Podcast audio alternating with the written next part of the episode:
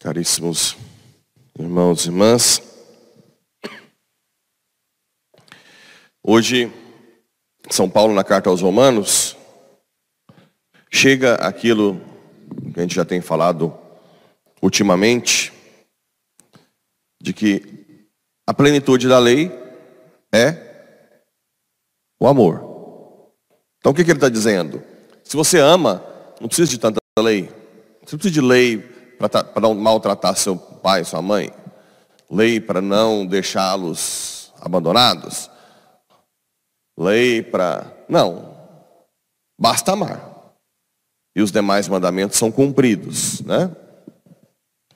O problema mais difícil é que nós temos um amor humano, egoísta, manchado pelo, pela concupiscência, né, pelo pecado. Então, não basta querer seguir os nossos sentimentos afetivos, o nosso amor humano. Isso não é capaz, jamais. Isso foi a tentação de quem? Quem foi o apóstolo que teve essa tentação? São Pedro, né? Senhor, jamais te negarei. Onde estiveres. E o que acabou acontecendo? Negado, né? negou Jesus. E nem foi com soldados, foi a cozinheira. Ah, esse aí, para mostrar ainda esse detalhe interessante, que a covardia do nossa, da nossa fidelidade, nosso amor, a fraqueza que nós somos, né? Que se fosse pelo menos um soldado, mas não, negou na mais medíocre das possibilidades, né? Um alguém que o poderia jogar uma panela, uma uma colher de panela na cabeça dele. Mas já foi suficiente para ele negar. Todo o evangelho de São João gira em torno disso, que nós, para amarmos como Jesus amou, precisamos nos configurarmos a Jesus. Precisamos fazer o que Jesus está pedindo, renunciar a si mesmo, a própria vida, desapegar de tudo e deixar a graça agir. Se alguém vem a mim, mas não se desapega de seu pai, sua mãe, sua mulher e seus filhos, seus irmãos, não pode ser meu, da própria vida, não pode ser meu discípulo. Claro que aqui tem que ser visto, não está dizendo que você tem que abandonar pai e mãe doente, pelo contrário, é um mandamento honrar pai e mãe. Aqui está dizendo que se os interesses dos pais, das mães, dos irmãos são diferentes do céu, você tem que abrir mão deles, ir além, né, não e seguir o caminho do céu. Essa é a questão. Mesmo que você seja perseguido na família, perseguida na família, você não pode abandonar a decisão de lutar para o céu. Esse é o desapego. Porque, infelizmente, principalmente hoje em dia, muitas vocações são abortadas pelos pais. Abortadas. Principalmente vocações religiosas femininas também. Muitas vocações abortadas por ameaças dos pais. E é claro que, levando em consideração o temperamento, o sentimento de cada um, levando em consideração, às vezes, a consideração que os filhos têm aos pais, uma ameaça muito grande pode impedir a pessoa de se entregar a Jesus. Imagina como não vai ser o julgamento desses pais. Ao invés, não só não só não estimularam o filho a um encontro profundo com Deus, quanto impediram isso. Isso é muito grave, né? Já a pessoa que tem uma fortaleza, uma decisão maior, eles se enfrentam, desapegam, né? Conheço vários aí que seguiram a sua vida é, religiosa e os pais não conversam com eles até hoje por anos. Imagina a dor que não deve ser. A dor terrível. Principalmente as freiras, né, que vão aí para a África. Já vão perdendo perde a, a sua, mudando de cultura, comida, longe da família ainda com a raiva dos, dos entes queridos. Só uma graça extraordinária para manter uma vocação dessa. Quem não carrega a sua cruz e não caminha atrás de mim, não pode ser meu discípulo. Antigamente, a gente tinha os nossos sofrimentos assim, meio que naturais, né? Ou que todo mundo sofria, mas hoje o cristão, uma sociedade que está totalmente invertida os valores, para ser cristão hoje, você tem que ter uma vida de oração e fortaleza, porque senão se você vai renegar Jesus, não tem jeito. Todos os valores invertidos, grupos e grupos de pessoas lutando por estupidezes que são absurdas. Absurdas. Hoje você tem que provar o óbvio. Hoje você tem que. Tudo que você fala, se falar pecado, é discurso de ódio. É uma situação hoje dramática.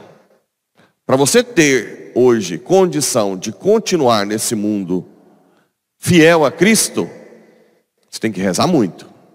Tem muita graça de Deus, ou são vários São Pedros por aí antes de Pentecostes vão negar Jesus ou vão se omitir.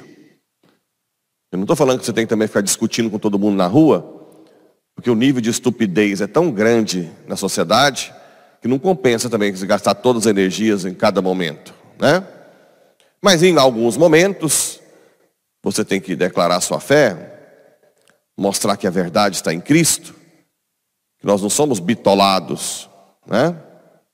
Ainda mais sabendo que tem aí investimentos bilionários por trás para criar massas de manobras na sociedade, com esses ideologia de gênero e tanto mais coisas. Hoje, ontem eu estava assistindo o Brasil Paralelo, a sétima arte, sobre a degradação do cinema. E me deu uma, uma certa saudade da infância, porque hoje os pais não conseguem deixar o menino ver um desenho. Já põe negócio de gay, já põe negócio de beijo. Eu, quando assisti a Liga da Justiça, Super-Homem, nem, nem tinha esse negócio de. Hoje é um sentimentalismo, é um que apaixona, um que está com raiva do outro. Que isso? Hoje os pais não têm sossego para nada. Nada. E ainda se fala contra um absurdo desse que é sexualizar crianças, independente de ser homo ou hétero. Essa discussão é para gente estúpida, porque na verdade você está sexualizando a criança que tem que aprender valores ainda na infância, valores de amar, de ser puro, de amar a Deus, valores de renunciar a si mesmo pelo outro, inúmeros outros valores. Não estamos aqui nem para discutir a questão de sexualidade. Isso aí nem, é, nem entra em discussão. A estupidez, o crime, está em deixar uma criança pura com a mente sexualizada. Esse é o maior crime. É isso que destrói. E isso foi pago por esses bilionários lá, sendo investido bilhões. E nós, aqui, que a única coisa que eles querem de nós é que nós não reproduzamos, né? Depois eu vou quem depois quiser ter uma, ter uma aula de aborto que eu fiz, eles só querem que a gente não, reproduza. Para isso, quanto mais gay, melhor, porque não tem filhos. Quanto mais aborto, melhor. Quanto menos casamento, melhor. Aí os bobãos, os otários daqui, ainda defende o que esse povo está pagando, sabendo que eles não querem que nós, gentinha, gentalha, pobre da América Latina, África e Ásia, reproduzamos. A única coisa que ele não quer é isso. Que a nossa raça não se perpetue. Quanto menos gentinha tiver, aí a própria gentinha defende essas ideias absurdas. Estamos vivendo um momento muito difícil, muito difícil. Quem não conseguir renunciar a si mesmo, lutar, continuar firme, não conseguirá ficar sem abandonar Jesus. Então vamos, daqui para frente, focar nessa graça que vem do alto. Seja lá para o que for, né? Nós já sabemos que por nós nós somos miseráveis e somos covardes. Mas que a graça de Deus nos guie para sermos fiéis até o último suspiro. Fiquem tranquilos. Quanto mais você adorar o Senhor, mais você vai identificar as estupidezes rapidamente. Mais rápido. Em um segundo você vê o quanta coisa estúpida estamos vivendo. Quanto a isso, pode ficar tranquilo. O mais difícil vai ser você ser fiel diante da sociedade, dos valores que você defende. Só que tem uma coisa, dizia São Paulo, que nós não temos nem noção do que nos espera. De glória, de alegria, para sempre, no céu. Assim seja.